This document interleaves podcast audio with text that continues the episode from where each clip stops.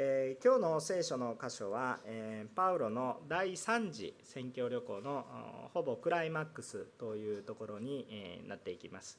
まあ、エルサレムに着いたのを3次宣教旅行に含めるか、えもしくは、えエルサレムはもう次のフェーズに入ったと考えるのか。そこはあものの取り方だと思いますけれども、えほぼほぼ旅路はエルサレムに着いたところで第3次宣教旅行は、えこう終了ということになるでしょう。さて、え、パウロはですね今まで第1次第2次とトルコや現在のギリシア地方マケドニアの地方ですね、こういうところをですね、ぐるぐると回ったわけですけれどももう一度回りましょう。そして励ましましょう。そしてその途中から与えられたビジョンですけれども大変なエルサレムの教会のために比較的裕福な違法人の教会から献金を集めて違法人もギリシア人も一致して主を見上げていきましょうというビジョンが与えられてえ今エルサレムに向かっている途中です現在はどこにいるかというとえこのトルコのねえまあ西の端っこにいるわけなんですけれどもそこからカイロで海の道を通って船でエルサレムに向かおうとこういうようにしている最中のお話です。えー、パウロはあの旅の途中ですね最初からエルサレムに、えー、こう集めていこうと思っていたかどうかは定かではないんですけれども旅の途中から明確にですねエルサレムに、えー、この各地を回ってからエルサレムに向かわないといけないんだということを精霊によって示されていました。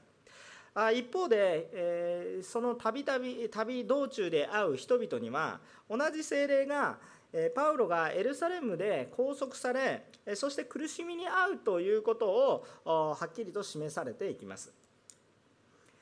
しかしですねこのような苦しみがあるということを示されるんですがパウロはそれを分かった上でそれでもエルサレムに向かいました。今日はこのところから何を学びたいかというと精霊によって示されることはよく吟味する必要があります。そしてその上でどうするべきかを見極める必要があります。しかしそれがそこそのことを通してそのことを学ぶことを通して私たちは恵みを受けていきたいと願っています。今日は2つの話ですね。まず第1番目。精霊が示されることはよく吟味しましょうということです。精霊が示されることはよく吟味しましょうということです。パウロはエルサレムへの旅路を急ぐ途中でエピソの長老たちとの交わりを終えてこれからトルコの西の端からさあ出発しましょうということになります。で彼らに見送られながらエルサレムへ船で向かうわけですね。で聖書を見る限りにおいてはえこの港町にあるこの船の都合によって動いただろうということが分かりますね。先ほど皆さんが読んだ時にも船の荷下ろしがどうのこうのというお話がありました。パウロは急いでいましたけれどもやっぱり陸路で行くよりは船で行く方が早いわけですね。しかし船もパウロは大金持ちで船を持っていたかというわけではないのでえー、その港町から出ていく、えー、まあ、当時にしたら貨物船小さな船だったと思いますけど貨物船に便乗させていただいたわけですよね。ですから船の都合に合わせて動いたわけです。でその船の都合に合わせて動くわけなんですけれども船が出港しない日は当然その町で足止めを食らうわけなんですけれどもその足止めを食らった町々において、えー、この兄弟姉妹がやはりイエスを信じる兄弟姉妹がいるわけで、えその兄弟姉妹と共にさまざまな分かち合いをし励ましたり励まされたりえそのようなことがあったように思われます。このようにパウロが兄弟姉妹の中においてたくさん祈られたんだなということが分かるわけですがその中で人々はこの精霊によって示されてパウロがエルサレムで苦しみを受けるっていうことをこう明らかにこう感じたわけなんですね。えー、まあ、どのように人々に示されたのかっていうのは聖書は詳しくは語っていません。えしかし、え夢だったんでしょうか？何だったんでしょうか？よくわからないんですけれどもしかしはっきりとパウロがエルサレムに行くと苦しみを負うっていうことは別にパウロだけではなくて他の人もですね精霊様によって示されていきました。でここでたくさんのこの人たちが、まあ、出てくるわけなんですね、えー、そのイエス様を信じている兄弟姉妹が精霊様にやっぱり満たされた兄弟姉妹なんですよね。だから精霊様に示されて、えー、こういたわけです。ですからこのらの人々っていうのは、その地方地方においては、えー、まあ、教会を、まあ、リードしていくようなリーダーだった、えー、教会を励まし教ええ導いていくようなあそういうようなリーダーの一人一人だったと思われます。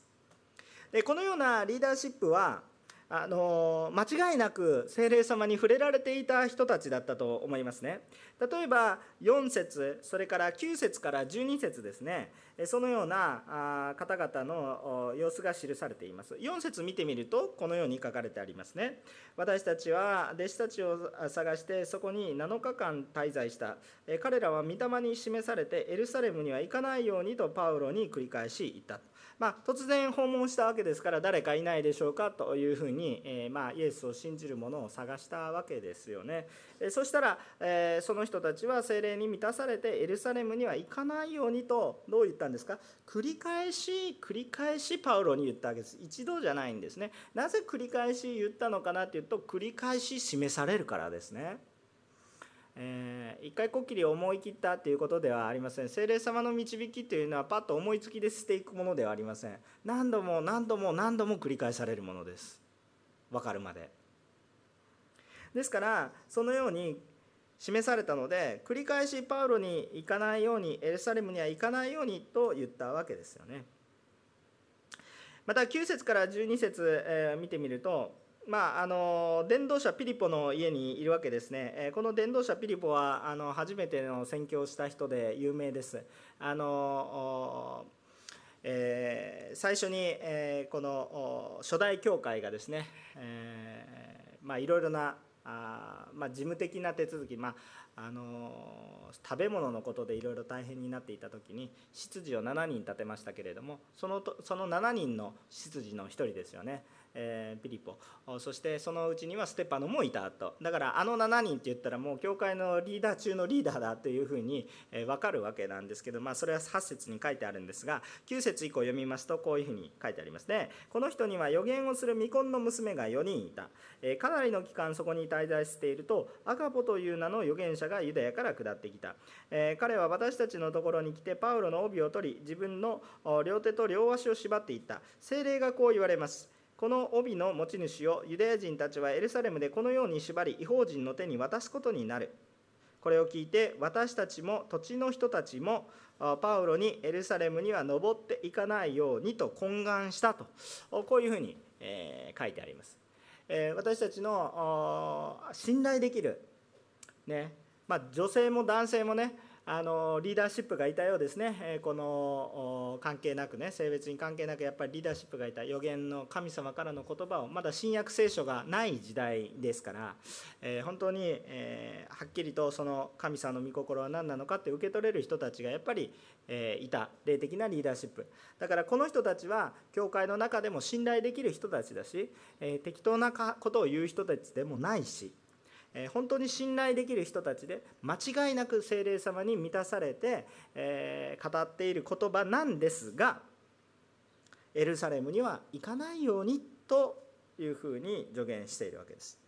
ただここで注目したいのは何かというと彼らが見たことは一体何かといったら彼らが示されたことは一体何かというとエルサレムに行くなということが示されたのではなく示されたのはパウロがエルサレムで陥る状況の情景を示されただけなんですね。つまりパウロがエルサレムに置かれる状況が示されたわけです。まあこれは真実だったわけなんですけれども嘘ではなく本当のことなんですけれどもそれはエルサレムに行くなという飯ではなく単にそこのエルサレムでパウロが置かれる状況についてのビジョンだったんですね。それがよくわかるのが11節ですよね。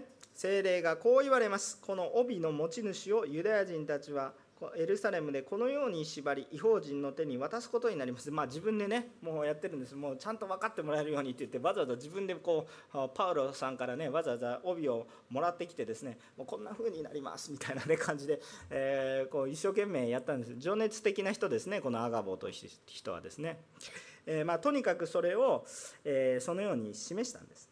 しかしパウロはこの信頼のおけるとってもパウロのことを思ってくれる信頼のおけるリーダーたちの忠告を全く聞き入れません。なぜでしょうか？これはもう皆さん分かっているかかと思いますがパウロはパウロ自身で精霊様からすでに同様の苦しみが与えられるよというビジョンはすでに与えられてるんですね。精霊様の示しによってすでに苦しみに遭うことは分かっていますということなんですね。エペソの長老たちを呼んだ理由もそうですよね。もう私はあなたたちに二度と会えないと思うって言って別れを告げているわけですよ。それはどういうことかというとおそらくもう自由の身ではいられないだろうということをこう予想してるんです。ただどのようになるかっていうふうには具体的には分からないけどおそらく自由がなくなるだろうということは予想できるわけですよね。えー、そのことがもうすでにパウロ自身にも示されていたわけです。しかもそれだけではなくパウロに対しては明確にエルサレムを通っていくようにという飯が示しが示唆が与えられてるんですね精霊様によって。えっと、他の弟子たちに対してはパウロがエルサレムで苦しみを受けるというビジョンが見えていますけれどもパウロにはそのエルサレムには苦しみを受けるがエルサレムには行くべきだというビジョンが見えてるんですね。これが非常に重要なポイントです。じゃあ本当ですか？っていうとそれらのことは今まで読んできたこの使徒の働きのさまざまな箇所において読み取ることができます。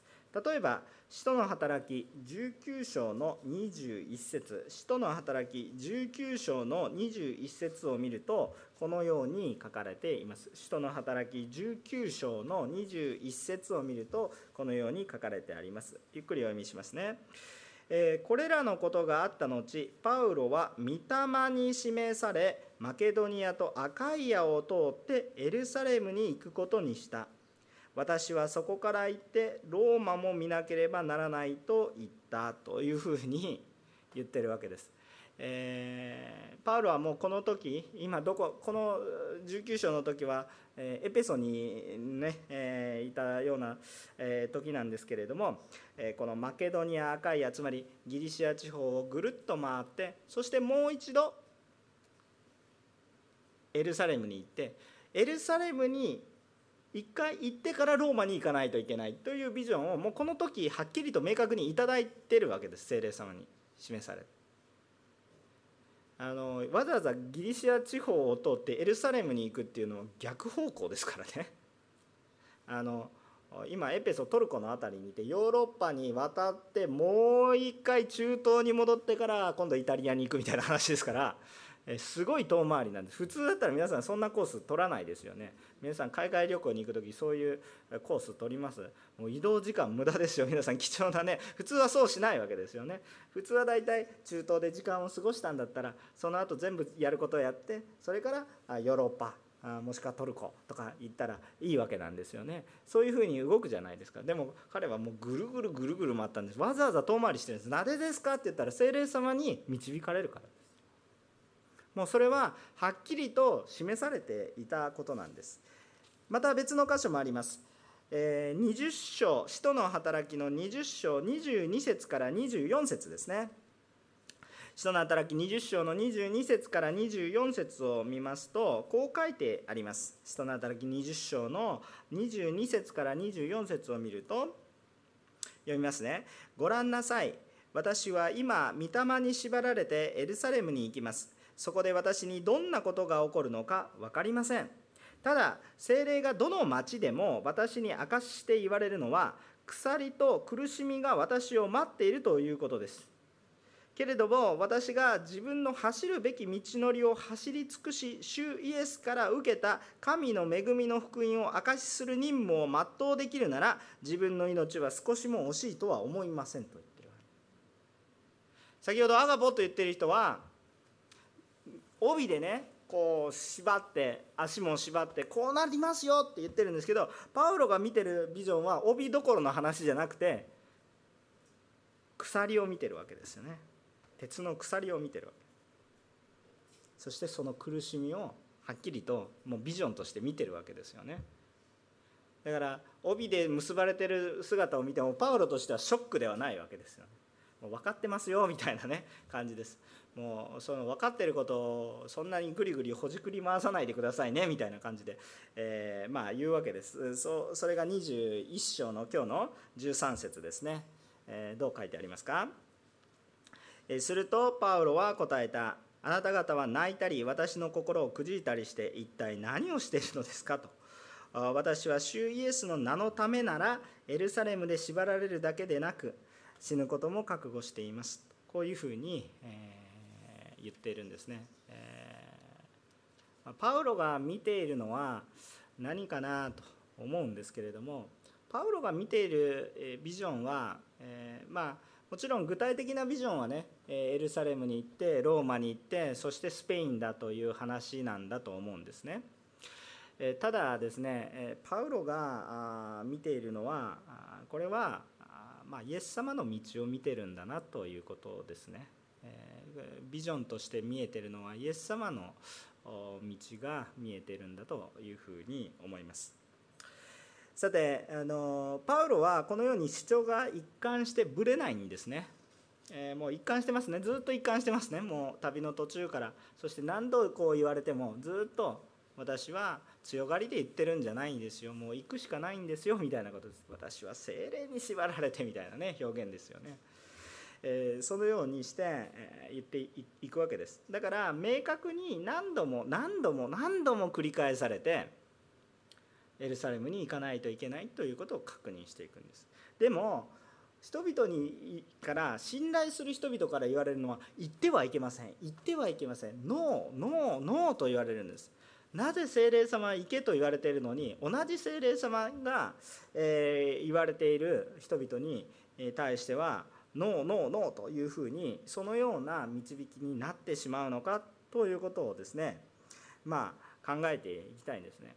であのパウロがあのエルサレムに行くことは結果としては正解でしたその通り、えー、ローマまで導かれていきますから、えー、このことは神のご計画であったというのは、まあ、間違いのないことでありますし、えー、そのことを通して福音が広がるのが早まったと感じられます。ですからこれは正解だったと思うんですけれども、まあ、どうしてこういうようなあの霊的な導きがこうまあリーダーたちとパウロによって、ま、違う判断がされたんだろうかということを黙想します。まず第一に第一に考えられることはパウロに対して準備をしなさいということですね。えー一度聞いて分かったよという気になっているだけではなくてその苦しみっていうのは何度も襲ってくるものだよ。だからよく注意をしなさい。だから最初の告白からだんだんパウロはその告白の語彙を強めていきますね。最初は私はエルサレムからローマなんだということを思いますけれども私はどうなるか分かりません。ひょっとしたら死ぬかもしれません。でもそれでも主の名のためなんですから大丈夫ですというふうに言ってるんです。回を追うごとにその告白の決心は強くなっていく。つまりパウロが苦しみを受けるよ苦しみを受けるよっていうことを予行演習させた、えー、つまり備えさせたという意味合いがおそらくあると思います。2番目です。他のリーダーたちに対してどうしてそのようなビジョンを見せたかというとこのことを通してただパウロを送り出すんではなくて心を裂いて心を砕いて痛みを覚えて祈れということです。ただ送り出して頑張ってねまた会いましょうっていうふうなそういう感じではなくて私たちは宣教のために祈らなければならないんだ。当時の教会のリーダーシップ一人一人にわざわざ合わせてエルサレムに行ったのはなぜかパウロがこれから苦しみに行くのでこれを担っていきましょう。イエス様も十字架のかかる前に弟子たちに祈りなさいと願われましたよね。そのように弟子たちもこのように祈らされるその苦しみの状況を見させた。ということですね。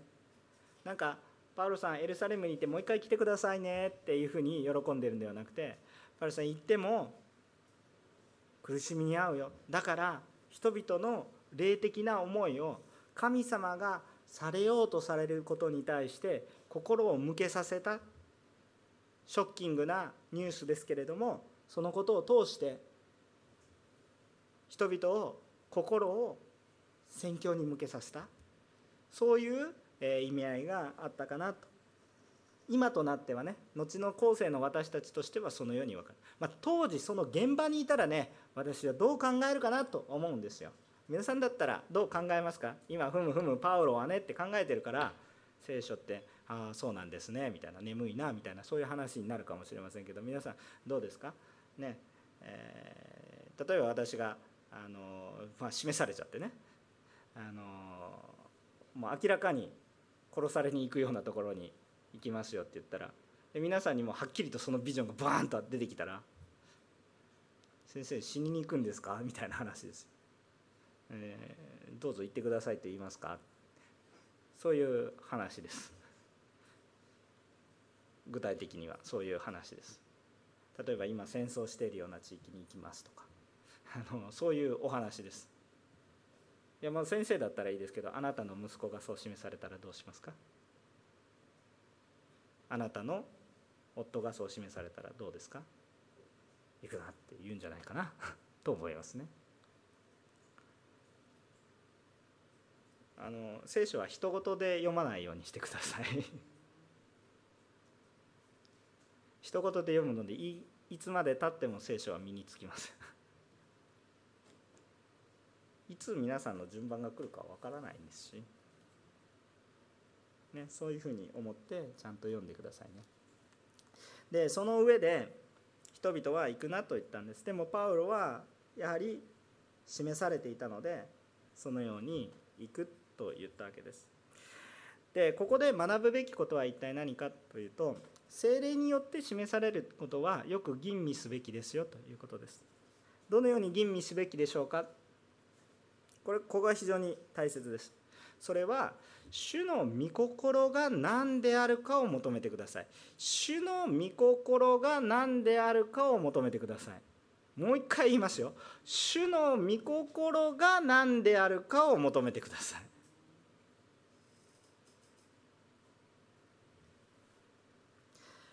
パウロが苦しみに遭うという状況は分かりました。さあ分かりました。それをパウロは分かった上で従うんですけどなんで従うんですかって言ったら主の名のために私は死ぬことも構いませんって言ってるわけです。主の名のためにつまり十字架の栄光が表されるためだったらそれは迫害にあっても良い。というふうに思ったわけです。他の人たちはパウロがこれから苦しみに遭う状況にあるからそういうものは避けるべきだと考えたんです。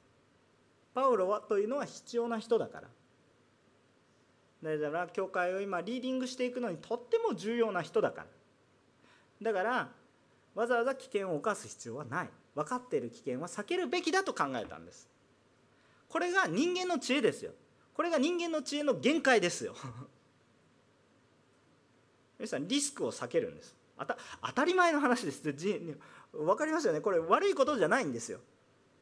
当時の教会のリーダーシップが不信仰だったんですか？そういうことじゃないです。知恵人間の知恵を持ってあビジョンを見たことこれは何なのか？っていうことを一生懸命考えて下した決断です。それはパウロが行かないということが正しいというふうに思ったんです。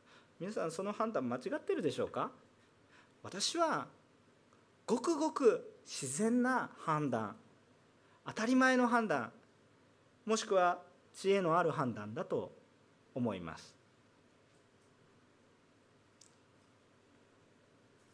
理性的な判断だと思います。ただ問題はねただ問題はそれが主の御心かどうかという。それが主合理的であり理性的であることが必ずしも主の御心ではないということがあります。私がある兄弟からこういう質問を受けたことがあります。あのある人があるあることを許さないんですがこうどうしても合理的に理解ができませんと。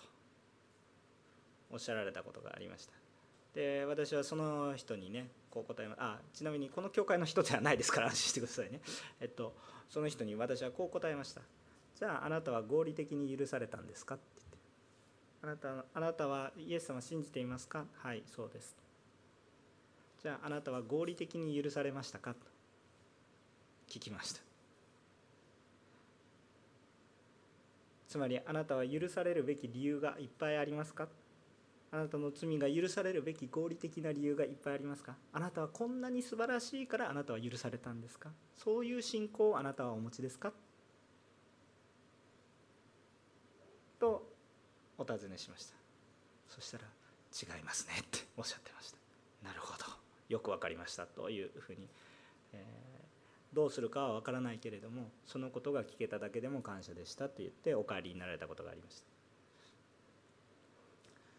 私たち自身合理的に救われたわけではありませんね。私たちが合理的に処分されるならばどうなんですか？死ですね。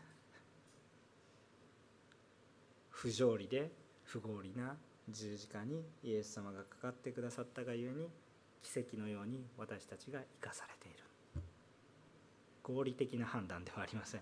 かといってですね無謀なことをしなさいって言ってるわけじゃないですよ。私たちじゃあ何でも無謀なことしたらいいというわけで示されてないのにも無謀なことをしたらそれは単なに愚かなものです。それは単に愚か者です。もちろん常識的に生活したらいいんですよ。でも示されたら話は別です。それは何度も繰り返されます。私以外の他の人にもビジョンが与えられます。同じビジョンが見えます。そうでしょ？パウロだけが同じビジョンを見たわけじゃないでしょ？パウロがはっきり示されていたのはエルサレム通らないといけないっていうことを示される。同行していたルカでさえ私も行かないように説得した。同行した。けれどもパウロはエルサレムに行くことを明確に示されているのでそれでも行きます。でも苦しみに遭うことは他の人たちにも同様にビジョンが見える。あの主が示されることっていうのは一人で見るものではないですね。ビジョンっていうのは一人だけで見るものではないですね。一人に与えられるビジョンもありますが共に見ていくものでありますね。よく吟味すべきですね。でその中にあって主の御心は一体何なのか。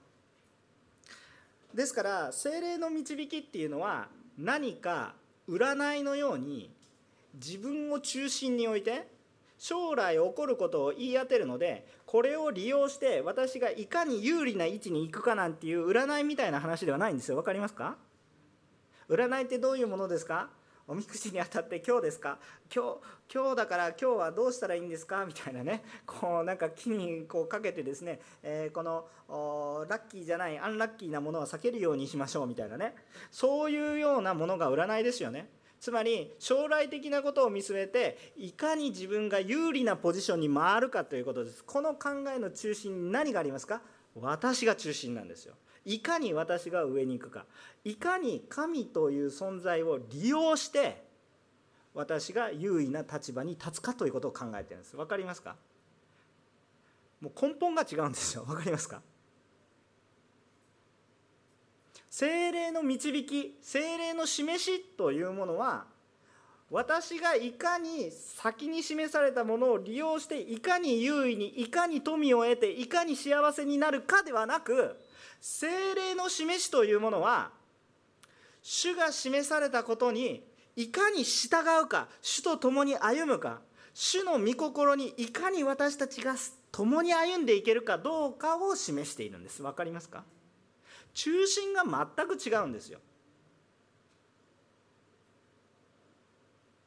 予言とかその先に起こるようなことを主から示されることと占いに行ってあなたはこうなりますよみたいな話を聞くのと全く違うのは何かもちろん聞いてる相手が違うっていうのもあるんですけどもそれも決定的な違いですけれども私たちの姿勢が全く違うんですよ。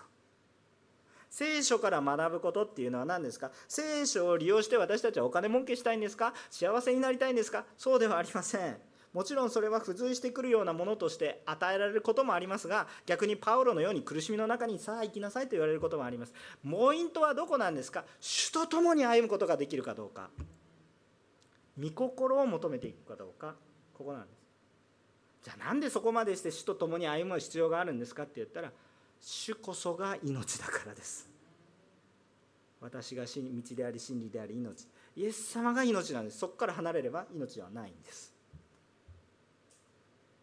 だから行くしかないんですけれどもちゃんと行けますようにって示してくださってるんですだからそれを避けるようにではなくそこに行けという示しなんですよ。分かりますか？それをあえて先に見せていってくじけないように苦しみがあるけれどもくじけないように苦しみがあるけどくじけないようにって示しているわけですよね。現在でも私たちに同じような示しがあるでしょ？何ですか？黙示録です。準備しなさいって言ってるでしょ？黙示録に書かれてあることはハッピーで豊かな世界ですか？よく読んでくださいね。備えなさいと言ってるわけですよね。でもそれは神様が行かれる道ですよ。だから離れないで主と共に離れなければそこには命がありますよということですよね。分かりますか？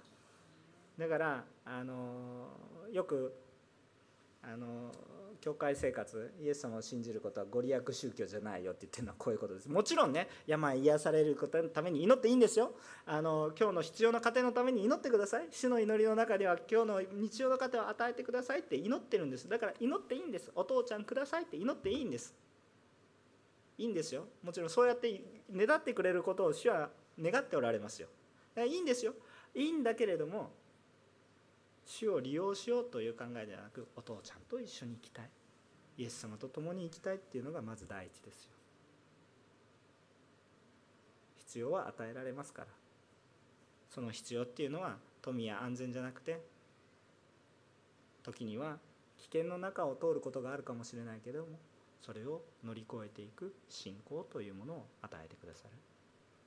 その困難を乗り越えていく力を与えてくださる困難は取り去らないかもしれないけど困難は通ってくださいって言われるかもしれない。イエス様も困難はお酒にはなられませんでした。もしイエス様が困難を避けられたら私たちの救いはありません。どのように吟味するべきですか？精霊様の導きをどのように吟味すべきですか？神の御心を中心に置いてどう従うか？において吟味しそしてそれが繰り返し私に示されるか他の人にも示されるかしかしその判断は神の御心に従うかどうかというところで決めていく必要があります。同じビジョンを見てもね他のリーダーシップが愚かだったわけじゃないでしょ。他のリーダーシップはエルサレムに行けっていうことは示されてないから仕方がないんですそれはね。いいんですよ、ね、他のリーダーシップの知恵のあるパウロを愛して本当に心から愛したがゆえにそのように言ったですよ。ね。でもパウロにはエルサレムっていうのが示されていたからこれはやっぱり譲れないということでだから逆に祈ってくださいということです。これが2番目のポイントなんですけれども2番目のポイント。一致して主の御心に委ねることを知るべき。もう一回言いますよ一致して主の御心に委ねることを知るべきです。精霊様の導きがあると一致してもう一回言いますよ。一致して主の御心に委ねる。任せて任せる。主に預ける。これを私たちは学ぶべきですね。パウロは一貫してね人々の忠告を耳に入れないんですよ。パウロは頑固な人なんですかってそうではないわけですね。実は精霊様に縛られちゃってるから仕方がないんですね。これは仕方がない。パウロもかつてみたいにかつてみたいに人々の忠告を聞かずむちゃくちゃやってた人のままではなくて精霊様に砕かれたのでイエス様によって砕かれたので人の忠告を受け入れる人になってますよ。なっていますけれどもそれでもやはり主人の主人私の主神様にはついていかないといけないと思ってるからこそやはり人に従うよりは神に従うべきというペテロの告白のようにねこうついていくわけですよ。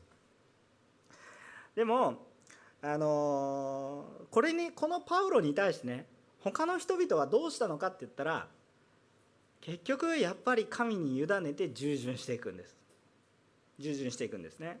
そういうことが書かれているのが今日の本文だと5節6節それから14節ですよね。5節6節読んでみるとこう書いてあります。滞在期間が終わると私たちはそこを出てまた旅を続けた。彼らは皆、えー、妻や子供たちと一緒に町の外まで私たちを送りに来た。そして海岸でひざまずいて祈ってから互いに別れをつけた。私たちは船に乗り込み彼らは自分の家に帰った。あこう引き止めたんです。散々何度も引き止めたんですけれどもパウロが行きますよって言ったら海岸にひざまずいて祈った。本気で祈ったっていうことですよ。ひざまずいて祈ったって。本気で祈った。なんかバイバイってわけのわからない人帰りますって。そういうことではなくて本気で祈った。そして主に委ねて送り出していった。14節。彼が聞き入れようとパウロですね。彼が聞き入れようとしないので私たちは主の御心がなりますようにと言って口をつぐんだ。口をつぐむ。大切なことですね。もう不必要なことは言わない。あのそのここで本当に人々がですねパウロのためにたくさん祈りそして備えていたんですけれどもパウロは自分たちの思いのようには動かなかった。つまり当時のリーダーシップのみんなが当たり前に思う。みんなが当たり前に思うことを聞き入れないんですよ。これがねまあちょっと難しいところではあります。教会のね一般の社会から見たらちょっと難しいところであります。もうほとんどほとんど全員のリーダーシップが行くべきではないって言ってるのにかかわらず一番上のリーダーシップがいや主から見せられたから行くべきだって言ってる時難しいですね。本当難しいです。皆さんどうどう従いますか？皆さん従います？難しいですよ。あのリーダーはおかしいとか言って反乱を起こします？よくある話ですよ。でも恐ろしいことですよそれは。本当に難しい判断ですけどそれは恐ろしいことです。あの単にあのむちゃくちゃなことを言ってるわけのわからないリーダーシップだったらそれはおかしいです。それは単におかしいだけです。だからあのリーダーシップおかしいですっていうふうになったら神様がその霊的な影響力取り除かれますから。歴史的に見てずっとそうですから。安心してください。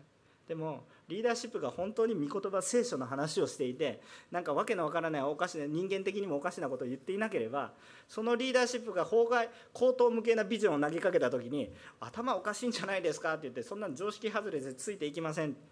っていうのは恐ろしいことです。これはもう難しい判断なんですけれども示されるか示されないか。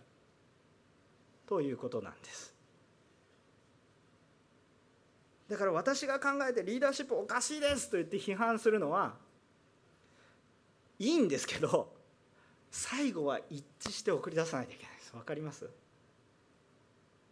このところでもどうなったのか何度も何度も引き止めるんですけれども自分の考えと異なることを自分の考えいいですか？私も一生懸命イエス様を信じていて精霊様に導かれていて神様の御心を求めているにもかかわらず示される人がいてこれが行くんだとなっている時にそれ従いませんか従いますかって言ったら納得はしなくても委ねて御心になりますようにと言って委ねていくんです。そしてただ委ねて私は知りませんじゃなくて共に行くんですよ。共に行くんですよ。誰が共に行ったんですか？ルカですよ。私もって書いてあるんですよ。私って誰ですか？使徒の働きの著者はルカですよ。だからこのルカは何度も止めてますけどずっとパウロに同行し続けてますよね。まあ、もちろんそこを守らないといけない人もいるのでそこその人たちは送り出すんですけれどもずっとパウロについてきた人たちはそれでもパウロについていきます。一致して祈り主の御心に委ねていく。考えが違っても。考えが違ってでもですよ。示されるか示されないか。ということが非常に重要。最終的には主に委ねます。御心のままに。ということです。だからリーダーシップが皆さんが本当に思っていない方向に行っててもリーダーシップが霊的に満たされていたらついていくべきなんですが私たちにもそのビジョンが与えられるようにっていうふうに祈ったらいいしまたその道はね見極めることの一番重要な道はね何かって言ったらイエスの名のためかどうかということ。今日今日の教会にも必要な話ですよね。っていうかどの時代の教会にも必要な話ですね。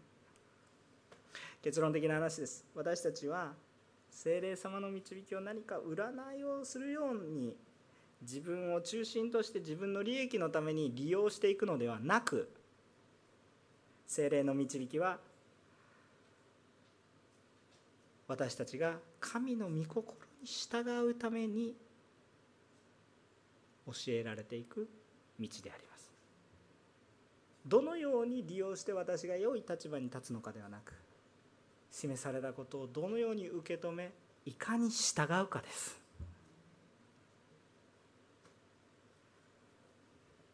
しかもねその従ったことは最善です。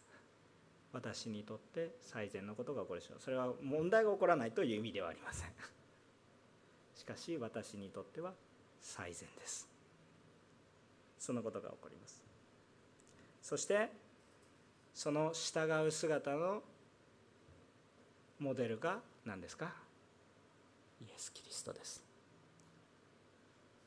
だから私たちは主が示された時に困難であろうともそこにイエスの名を見上げつつ十字架を見上げつつそこに従っていくべきであります。メッセージは以上です。ただこれは今から少し適用的な話をします。吟味が必要な話です。だからメッセージはここまでです。いいですか？メッセージはここまで。これから吟味が必要な話をします。これは皆さんで受け止めていってください。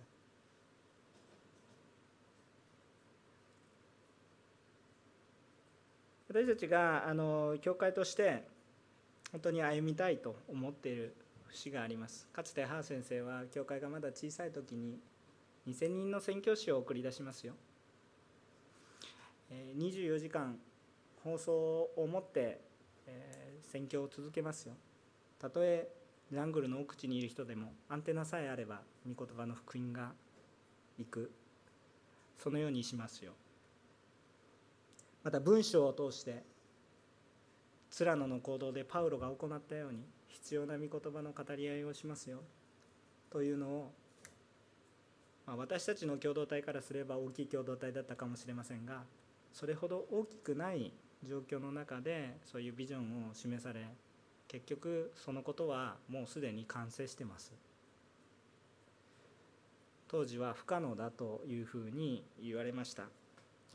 私はそこまで大きなビジョンがあるかって言われると、まあ、まだ分かんないかな。でも正直牧師に示されているのはどうでしょうねまあ私の代でそうなるのか 後になるのか知りませんけどやっぱり今コロナの時代だなんだかんだ言ってますけどやっぱり示されたのはまあ隣に横浜スタジアムあるので、まあ、毎週のようにそこで集会が行われるほどのものになったらいいなというのは示されてますよ。またコロナの中でも家庭集会がねもうオンラインであれオフラインであれ持たれていってね QT の交わりすごく重要です。初代教会のような交わりです。メッセージ聞いて終わるだけのクリスチャンであってほしくないんです。皆さんが生きた証しをなす共同体であってほしいんです。QT の交わりが豊かになることを本当に願っていてメッセージができるぐらいの QT リーダーがたくさん起こってくることを願っています。宣教師が私たちの教会から起こることを願ってます。主の働き人が願っていくことを願っています。そして人が死んでいく時に私たちはしっかりと死の復活を見ていかなければいけません。日本の中にはお墓という呪いがありますから。これに対して解決のことをなすために教会の墓地も持ちたいと思っています。教会の移転は反強制的にしないといけない状況が迫ってきています。でもコロナ禍だから教会堂を小さくしようとは考えていないです。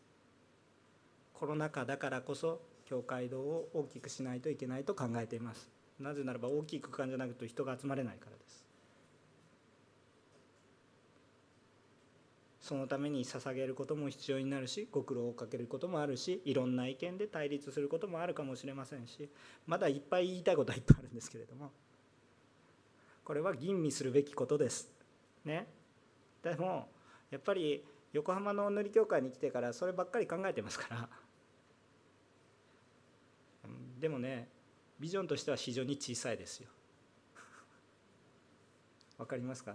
なぜならばちょっと頑張れば実現不可能な話ではないからです。